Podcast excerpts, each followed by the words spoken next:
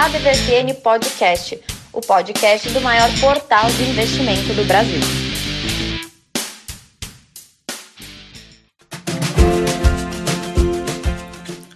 Olá pessoal, o Tramuja chegou antes do Brasa, sejam bem-vindos a mais uma edição da DVFN Podcast, podcast do maior portal de investimentos do Brasil, portal que só cresce e olá Tramuja, chegou por primeiro e você tá rapidinho aí, que tal esses vídeos aí? Vamos explicar já já pra galera, como é que tá você Tramujas? Olá Haroldo, olá Brasa e olá ouvintes do nosso podcast. Então, é, cheguei antes do Brasa, olha que, que não é Caramba, fácil, não. eu tava tipo concorrente do Hamilton na Fórmula 1, assim, não conseguia passar de jeito nenhum. É. Mas dessa vez eu fiquei guardando, guardando o caixão ali, esperando o momento certo para entrar antes. Deu certo. A estratégia foi muito bem aplicada. Parabéns, Tramuja.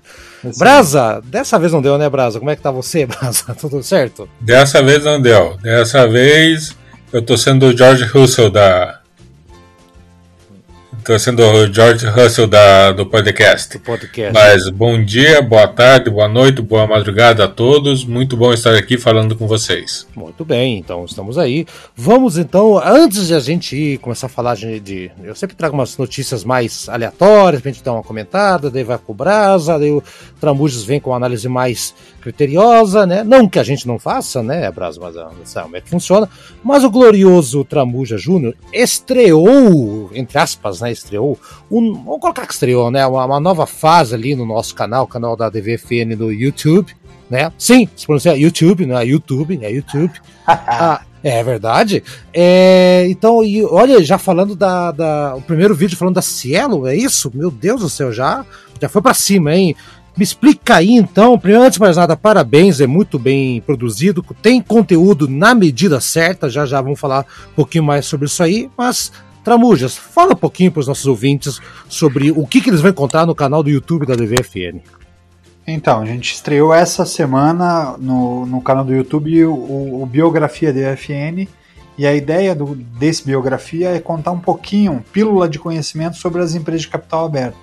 Porque muitos investidores conhecem o mercado de ações, nos acompanham, acompanham, fazem investimentos, porém não conhecem com um pouquinho mais de profundidade as, as companhias de capital aberto. Então, na nossa ideia é pelo menos uma vez a cada, a cada sete dias, e depois a gente vai encurtando um pouquinho mais isso, trazer uma companhia de capital aberto, falar um pouquinho mais sobre ela, quem ela é, que mercado ela está inserida, contra quem ela concorre e de que forma ela se apresenta no mercado para que o investidor tenha um pouquinho mais de informação e, e faça, dentro dessa leitura, uma análise se, se aquela companhia tenha ou não a ver com o perfil dele como investidor.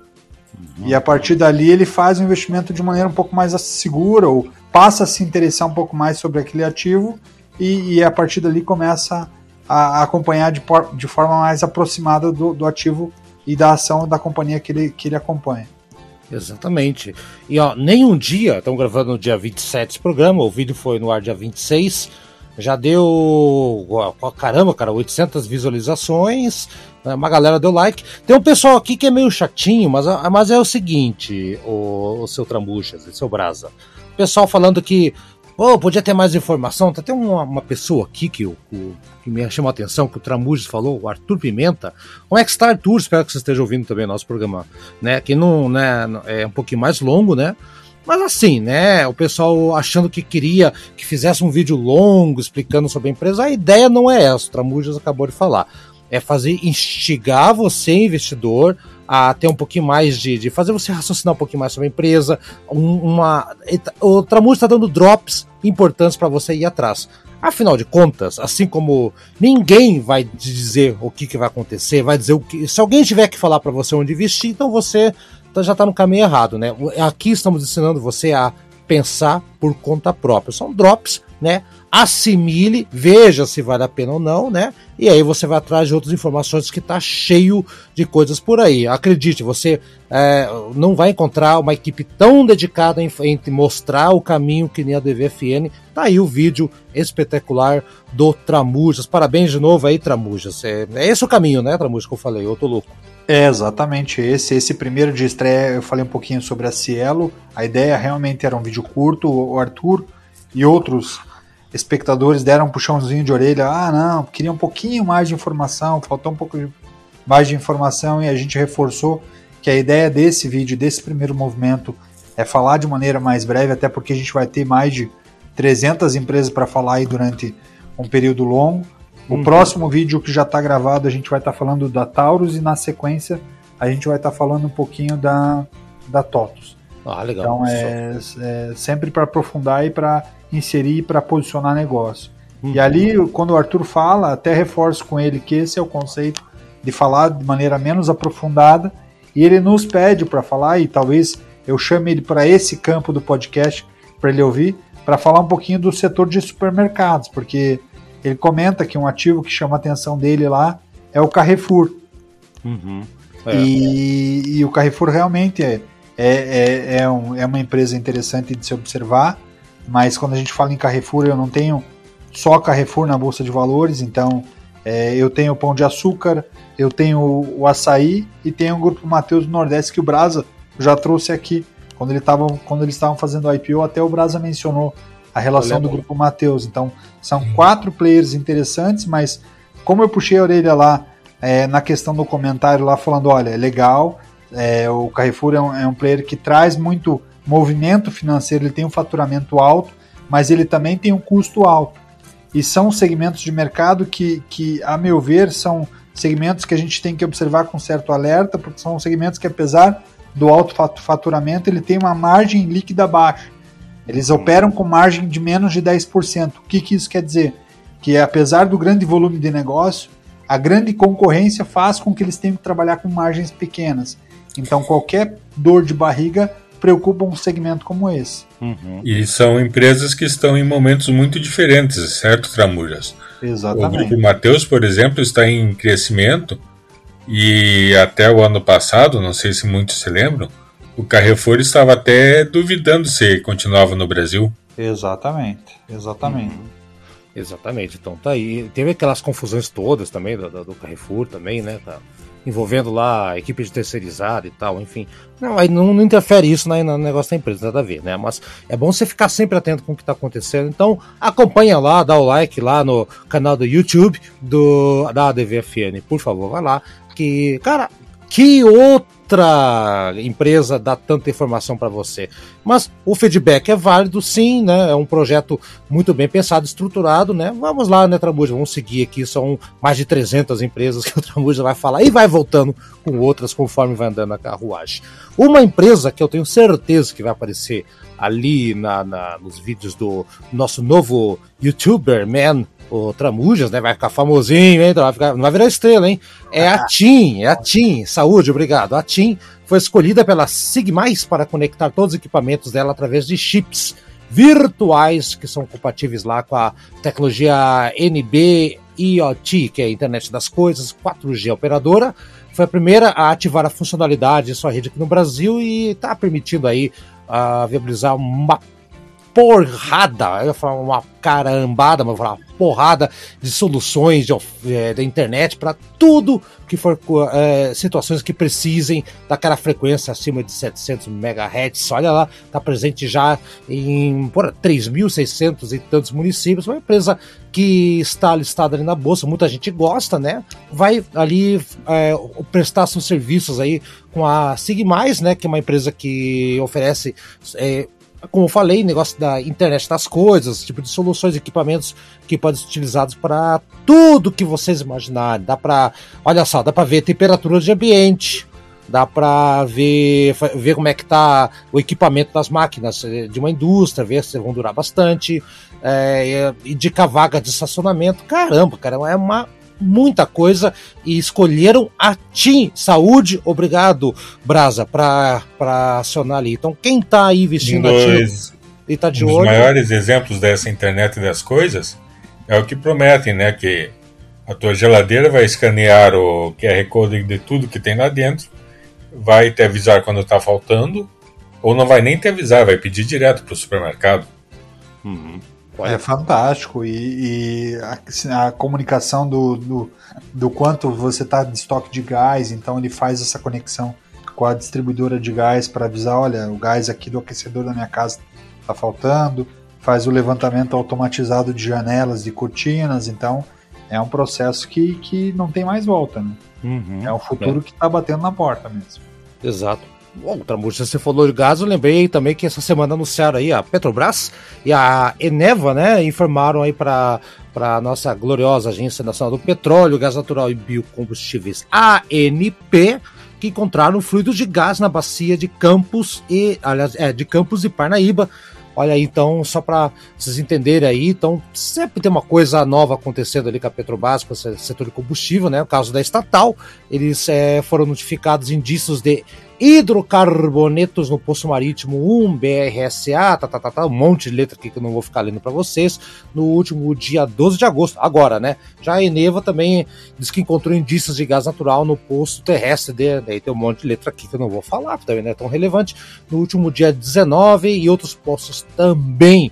Então, só para ir aproveitando aí também a questão da, da, da, da Petrobras, é, tem coisa boa e tem outras coisas que talvez não sejam tão, tão interessantes, mas é bom ficar de olho. Olha só, vocês sabem né, que eles estavam querendo é, vender lá né, na, refinarias deles, né, principalmente a Abreu e Lima, né, mas a Abreu e Lima não apresentou proposta vinculante para o negócio e por isso mesmo Petrobras está realizando os trâmites internos para encerramento dos processos de venda, que coisa, né? Estará avaliando os próximos passos, mas ainda segue os processos de venda de, de outros ativos da parte de refino deles. Então, por exemplo, Alberto Pasquale, lá no Rio Grande do Sul, refinaria Gabriel Passos, Minas Gerais, uh, lubrificantes derivados de petróleo no Nordeste, no Ceará, enfim, e a do Xisto também no Paraná. Todos eles estão seguindo aí, então não deu certo uma que era a maior expectativa até de muitos investidores da venda dessa Abreu Lima, não teve couro, né? E olha só, então,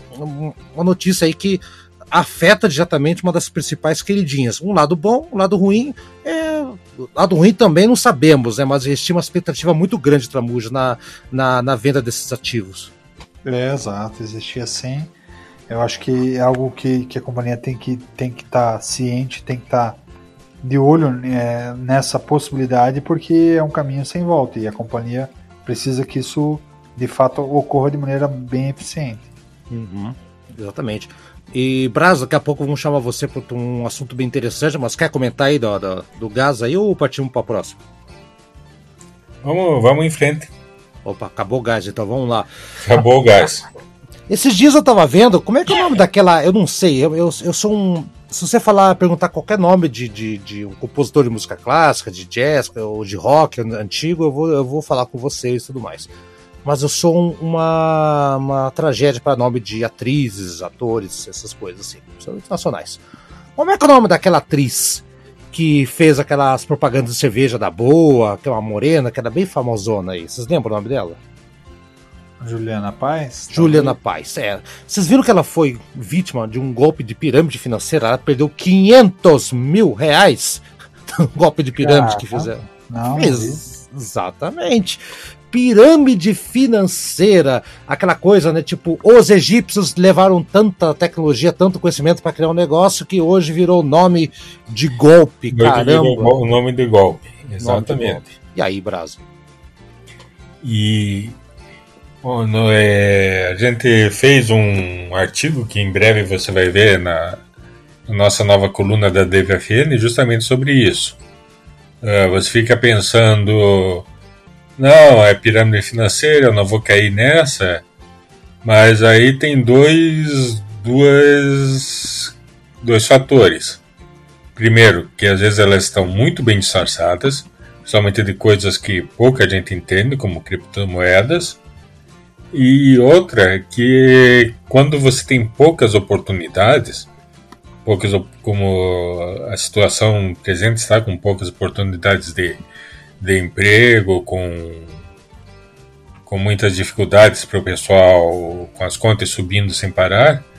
Então você realmente é muito difícil resistir à ideia do dinheiro fácil. Uhum. Uh, então, ainda bem que nós temos uh, uma legislação decente nesse, nesse, nesse sentido, certo? E que, que está agindo. Mas em outros países não, não foi bem assim. Teve país que chegou a quebrar por causa de, de pirâmide financeira. foi a falência mesmo, levou o governo todo junto, que, que foi a Albânia, né? Em que mais de 10% do seu PIB chegou a ser chegou a ser é, ligado a essas pirâmides. E foi feio o negócio lá. O pessoal foi, pegou em armas. É, e lá, lá não, não é que o pessoal não conseguia comprar feijão e que foi comprar fuzil. Foi que como a polícia lá também foi vítima dos golpes, Aí, então o pessoal ia, ia invadir lá os, os, os paióis, as casas onde se guardavam as armas, e o pessoal fingia que nem isso nem, nem, faz, nem via. Hum. E deu e, e é bom lembrar de que recentemente no Brasil passou por três grandes golpes, né? Vamos ver quem que se lembra. Vamos ver. Opa, Fazendas Reunidas Boi Gordo. Ah, Opa! Esse, esse, inclusive, o, o, garoto propaganda tá envolvido em umas polêmicas aí também, né? é, o Sérgio Reis fazia. Era, era o nome forte de, desse programa. É, o berrante lá. É. Exato, é, esse esquema começou em 98, né? E prometia lucros de até 40%. Caramba. E e o interessante disso, o mais interessante disso é que, é que o processo ainda ainda está rolando. Em 98 e agora em 2022 ainda está rolando. Sério? Inclusive em 2020, em 2020, Haroldo tem tema de novela? ah, podemos ver. Ok. Em 2020, o processo contra as Fazendas Unidas Boi Gordo foi paralisado devido ao namoro do promotor Eronildes dos Santos e da advogada de defesa Lívia Machado. Um Romeu e Julieta que colocou em risco 5 bilhões de reais e quase 20 anos de processos judiciais. Caramba, sua mãe. O, o, outro golpe que, que aconteceu recentemente. Avestruz Master. Ah! Lembram? Lembro, lembro. Ah, lembro. Tinha uma fazenda aqui em Curitiba, aqui em, aqui em Colombo. É famoso. Um ex-presidente da Federação Paranaense de Futebol era, era, era o que fazia a alavancagem dessa pirâmide aqui. Era o Severiano, uhum. né? E o mais. Severiano? É o Severiano é. O Severiano aos avessos, né? É, no espelho. Aos avessos. No espelho, ele. E o mais recente, que teve até também vários atores é, de sucesso envolvidos, a tal da Telex Free. Ah, sim. Sim, sim. Usava times de futebol para dar mais credibilidade ao programa. Sim, então, também. O Botafogo foi, foi o time que era o principal time do país que é que tinha a marca como marca principal de patrocínio. Hum. Usava a telefonia VoIP como, como, como máscara, né, para a venda da pirâmide deu um, deu um, deu um, um, um, uma quebradeira geral, acho que num, num, estado, às vezes, não sei se foi Acre, um estado da é região que norte. O pano de fundo é sempre o mesmo, né? É a pirâmide, mas o, é, o pano de fundo é. Na verdade, o pano de fundo é o que muda. Era o boi, investimento em boi, depois virou em avestruz, daí era. Eram, foi era, pros burros. Eram os cosméticos, foi pros burros. E agora são criptomoedas, né? E agora são criptomoedas. Isso. Caramba, e criptomoeda, inclusive, prenderam essa semana aí o, não é o rei do camarote, o, o rei do Bitcoin, né? Exato. Ele tinha uma Lamborghini Gallardo, aquela caríssima de 800 mil reais, meu Deus do céu. Pegaram a, a carrinho do cara, tadinho, deu um golpe todo mundo, não pode nem andar de Lamborghini mais, Tramuja. Assim, é, que, que país é, é esse? Né? Então, uh, não custa lembrar, né, Haroldo, né, Tramujas? uh, os investidores ligarem o desconfiômetro quando virem um investimento muito bom e que é muito diferente e que ninguém está investindo, ligue o desconfiômetro, fique atento às notícias, buscar informações de diversas fontes, fontes confiáveis, né? é, fique atento aos sinais claros, tipo necessidade de comprar kit de treinamento, ou fazer estoque, ou participar de seminário pago. É. E tem, outros, tem outros sinais mais sutis. Então, a, o, o negócio é fazer muito, muitas perguntas. A, hum. acho, acho que é se, se envolver mesmo, se envolver, se pesquisar e Isso. desconfiar. Isso que eu ia falar, pesquisar, gente, pesquisa, olha só. A, a, a pessoa que, que eu falei que é o rei do Bitcoin do Lamborghini, é o Cláudio José de Oliveira, acusado de desviar 1,1,5 bilhão. De, ai, Fê, 1,5 bilhão. E essa semana também prenderam também o faraó. Faraó, você já, né, já, já, já pode imaginar por que, que é o faraó, né? O, o, rei, o rei da pirâmide ali, que é o, o cara da empresa. Onde é que está aqui? É o Glidson Acácio dos Santos. Na, então, mais um aí da ação do, da Cryptos. Então é isso aí. Tramujas e, e Brasa, guardem bem o seu dinheiro, não preciso falar isso para vocês, mas você que tá ouvindo que quer ganhar dinheiro rapidinho, 40% com boi gordo, é, compra ovo de avesso, ovo, você comprava ovo de avesso, fazer omelete para a família toda durante um ano, ou ganhava o dinheiro que não aparecia nunca, né? E o Bitcoin, que tem que ficar muito atento. Bitcoin tem que ficar atento com a seriedade de quem está operando, né? Eu ainda tenho um pezinho muito atrás com essa. Não sei, qual é a opinião de vocês? Sempre fui curioso. Começar com você, Brasa. É, você confia 100% na, na, na moeda digital, não só Bitcoin? Ou você tem um resquício? Ou você pode confiar e qual é a tua história? Uh, tem uh, a grande dicotomia da liberdade é, na vida da gente. Lógico que, que, via de regra, quanto maior a liberdade, melhor. Mas, nesse caso, eu, eu desejo um Banco Central ditador que me diga que essa moeda vale o que é, vale dinheiro.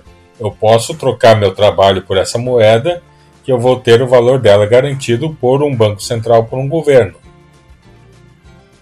É, hum. exato. É o lastro, e né? que é o que falta nas moedas digitais. Existem é, dezenas de vantagens, como, como a facilidade de pagamento, como não rastreabilidade, etc, etc, como uh, vantagens de facilitar é, negócios internacionais. Existe tudo isso, existe tudo isso. Hum. Mas mas no, no frigir dos ovos, nesse caso, entre ter a liberdade total e ter um, como eu disse, um banco central ditador dizendo que, ó, você pode trocar o seu trabalho por minha moeda, que eu garanto que o governo garante, eu prefiro esse ditador. É, mas assim, né? Vamos esperar aí. Mas é, é que é, o fato de você não ter o, entre aspas, o ditador, não ter essa segurança, abre uma brecha gigantesca para muitos golpistas aparecerem. Já tem gente que falsifica dinheiro de papel, imagina dinheiro virtual, né? É uma coisa mais fácil do mundo. E, e você... a, e a não rastreabilidade aí, reforçando o que você ia perguntar, o que eu acho. Isso. Eu tenho, eu tenho, eu tenho um sério. Eu gosto da, da, de como a moeda se comporta e da facilidade que o digital traz, mas porém a, o não rastreamento e, o, e, a, e como a Bitcoin e como, como a criptomoeda nasceu é algo que eu contesto bastante. Por quê? Porque ela, é, ela nasceu com uma necessidade também de hackers conseguirem usar o dinheiro e transacionar dinheiro sem ter a rastreabilidade. Então, no mundo, os bitcoins são usados também para pagar resgate de dados furtados ou sequestrados. Que é, o, que é o crime da moda agora, né? Que é o crime da moda. Muitas prefeituras já sofrem disso, grandes empresas sofrem disso, até é, recentemente uma empresa grande também, agora me fugiu o nome, teve os dados hackeados e, e, e só conseguiu a liberação desses dados porque Pagou. foram pago, foi, foi pago o resgate para a liberação desses dados, então é eu acho que é, total liberdade sem rastreabilidade é um problema. Parece o Banco da Suíça escondendo dinheiro de, de, de obras furtadas pós Segunda Guerra Mundial. É, Camujas, Renner. É, exatamente. A Renner sofreu bastante, né, Brad? Uhum. Essa semana, justamente porque teve esses dados roubados, né? Pois é, fica atento aí. Só para completar minha informação aqui que eu dei por pela metade, aquela atriz lá, que já esqueci o nome dela, né? Ela Juliana era um esquema. Juliana Paz era um esquema de comprar carro usado e revender. Prometia um lucro violento, assim, nessa, nessa coisa, né? Enfim. Não então, era é, o Queiroz que estava fazendo isso? Se fosse o Queiroz, que era, era... Que, que é o tipo de, de esquema que, que você já desconfia na hora, né? Uh, quantas pessoas vão. Você vai ter. Estão prometendo que você vai ter 50, 100 pessoas dispostas a vender o carro por 10, 20% abaixo da tabela da DFIP e você vai conseguir vender esses, 10, esses 50, 100 carros pela tabela. Exato. E embolsar esse dinheiro. Em um Ou momento, seja, é algo que a conta não fecha. Não fecha a conta. E um momento, Brás e Tramujas, em que as novas gerações, o pessoal não está comprando tanto carro, estão usando muito Uber, né? Tão, ah, tem até pesquisas novas que bem recentes, inclusive, que mostram que, a, apesar de 18, 19 anos, não querem né, se endividar com o carro. Não, eles têm Uber, pode sair, beber à vontade, voltar com Uber depois, não querem ter esse, esse incômodo. Então, e, não, e realmente, é um, é um mercado que está meio estacionado aí e tal, vai reaquecer, vai reaquecer, aquela coisa toda, né? Mas ainda não é o momento do, do, do carro usado. Imagina entrar num golpe desse aí. 500 mil, cara, eu tô indignado com isso. Bom, vamos com o assunto da saideira aqui, que novamente o Brasa pediu para falar sobre agro, porque agro é. Eu não vou falar que agro é pop, estão fazendo emerchan para. Ah, por favor. Não vou falar. Eu já falei, né? Então vai lá. Uh, Brasa, o que, que você quer falar do, do, setor de agro? Qual que é a tua, a tu, o teu ponto focal hoje? É, nós uh, temos que começar a falar uh, disso, porque uh, Basta você de todo o Brasil olhar pela janela e ver já que o tempo vai afetar o agronegócio do Brasil, já está afetando. Né? O Instituto de Pesquisa Econômica Aplicada, o IPEA, diminuiu de 2,6% para 1,7% a expectativa de crescimento do PIB da, da agropecuária para o ano que vem né? E e com alguns casos bem difíceis, como é o caso da cana-de-açúcar, que eles estão achando que o crescimento, que a produção da cana-de-açúcar vai diminuir em 3,2%. Por que, que isso afeta tanto? Porque a safra 2022-2023 de cana-de-açúcar cana do Brasil, 27% dela já está vendida. Então a gente vai produzir menos, já com a necessidade de, de, de exportar uma parte que já está vendida ao preço de agora. Ou seja, é um cenário em que você tá, vai produzir menos, você está preso no preço, vai lucrar menos quando e o que vai causar uma pode causar uma pressão maior no preço para o resto da safra. Uhum os players do mercado, por enquanto, não estão sendo afetados, né? Vamos ver mais para frente.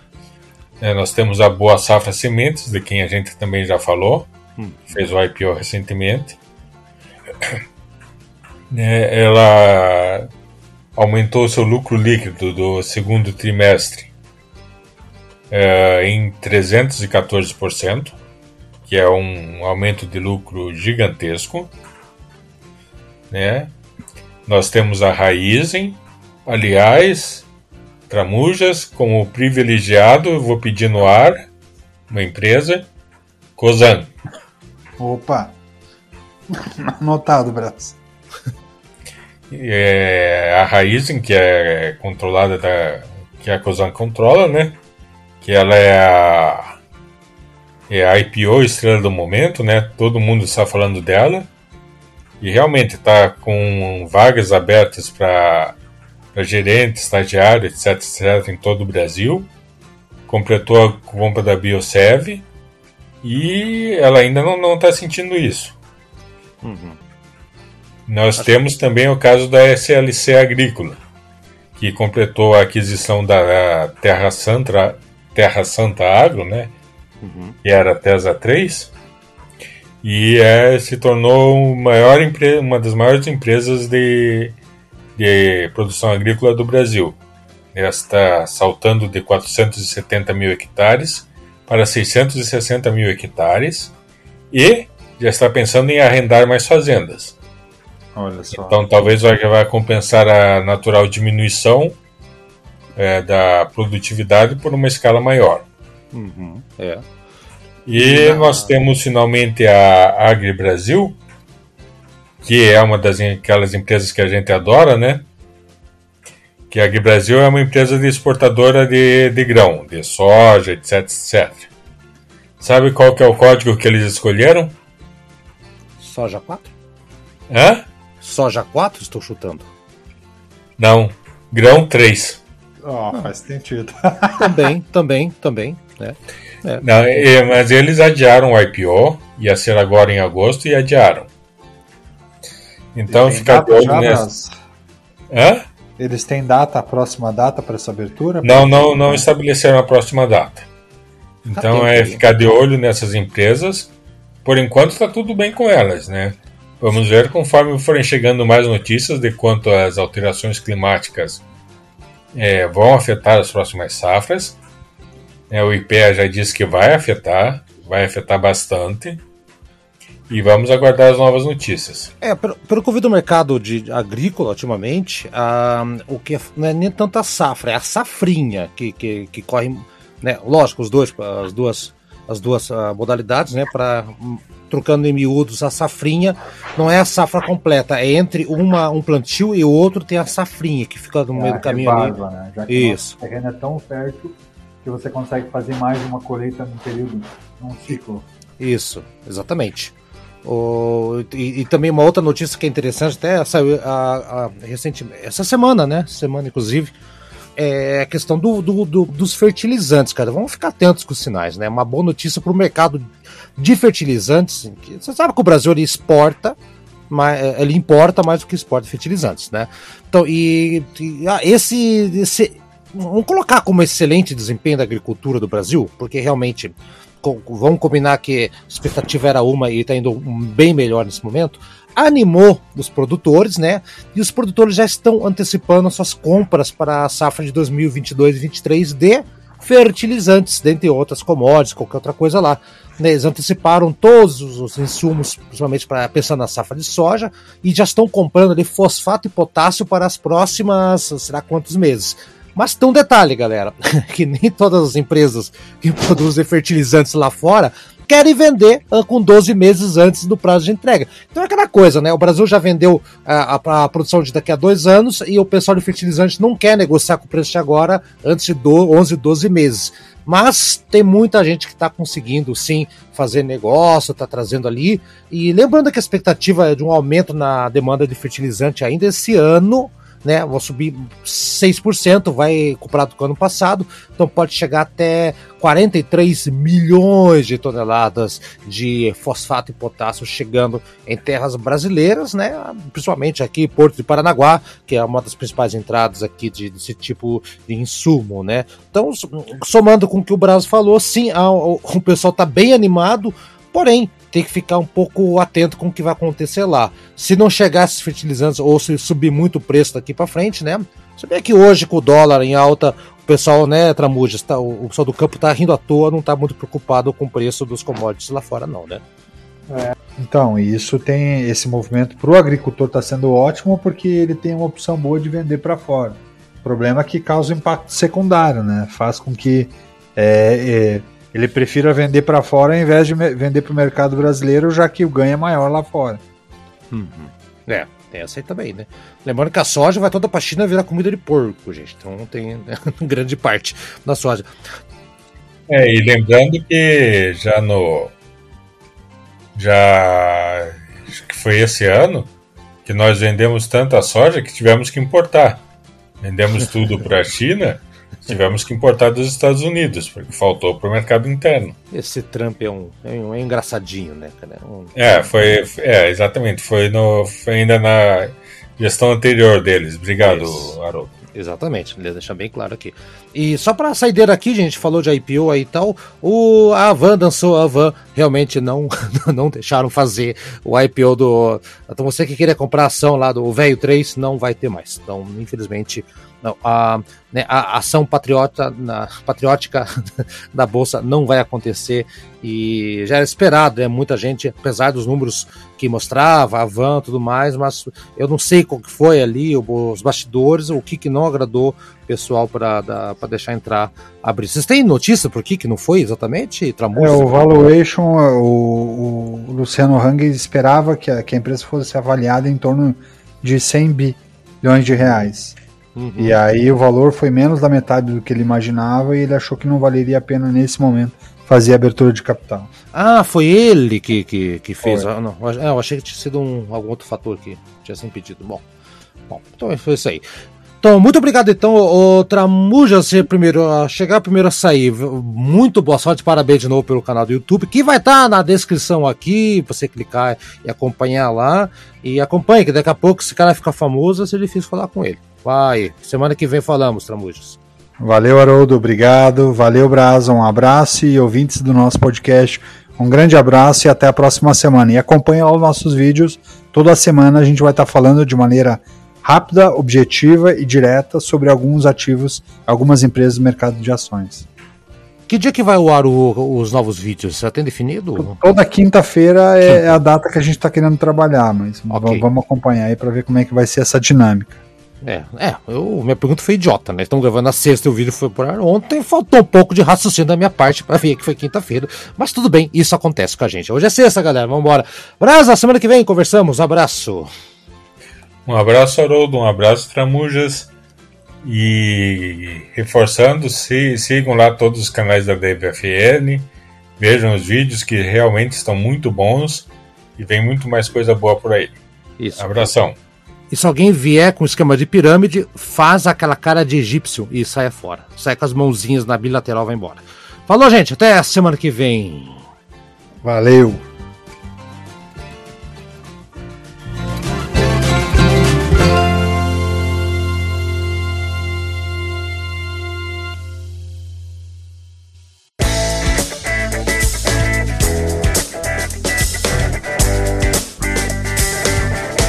E aí, gostou do nosso programa? Semana que vem tem mais. Acompanhe a gente no Spotify, no Deezer, no Anchor, no seu agregador preferido. A DVFN Podcast está lá, hein? Dá procurada, compartilhe com seus amigos, siga a gente nas redes sociais e faça bons negócios. Eu sou Haroldo Glombi e na próxima semana tem muito mais informação para você aqui na ADVFN Podcast. Até lá!